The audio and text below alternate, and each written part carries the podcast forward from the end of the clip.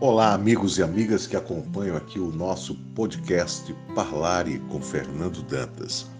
E vamos a mais uma reflexão no dia de hoje, né? Mais uma vez, uma reflexão do livro Comece o Dia Feliz, do Padre José de Souza Nobre. E a temática de hoje é Viver com Dignidade. Viva com dignidade o seu momento presente. Isso será repetido muitas vezes mas é preciso conscientizar-se de que o que está ao seu dispor é este agora, o qual passa ligeiro, mas que somente ele lhe pertence. O que passou, passou. Você não terá de volta. Se foi bom, bendiga-se por isso. Se teve erros, redima-se agora praticando o bem. O futuro não lhe pertence. Se você o viver, há de ser sempre em cada gota do tempo. E essa gota se chama Agora. Esse texto breve dá uma reflexão bastante interessante. Muitas vezes nós ficamos presos ao passado por coisas boas ou ruins que aconteceram em nossas vidas e também ficamos presos a um futuro que sequer chegou. Às vezes, até sofrendo por antecipação em relação a esse futuro. Realmente o que importa é o viver o agora, porque o agora é simplesmente a base do amanhã, é o alicerce do amanhã. E como o texto descarta, destaca bem, né?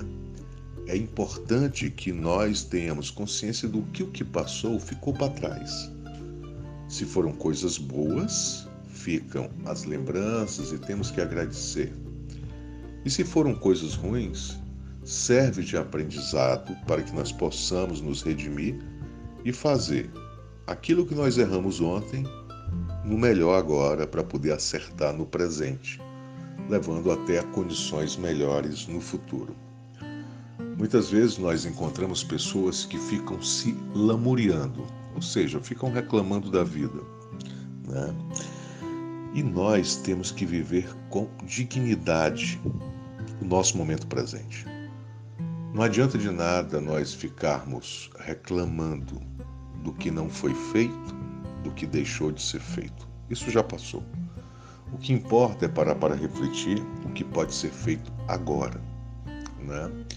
Isso me cai uma reflexão que uma vez uma pessoa amiga chegou para mim e falou: Poxa, você deveria produzir conteúdo e sempre ficava deixando para lá, para depois, depois, depois. E esses conteúdos nunca saíam do papel, nunca saíam da mente, nem da minha voz, nem dos meus pensamentos. E o momento agora chegou, com essa oportunidade de levar essas mensagens para os amigos e amigas de forma de áudio, que atinge também os nossos irmãos com problema de deficiência visual, para que possamos juntos refletir e que sigamos juntos rumo a novos horizontes.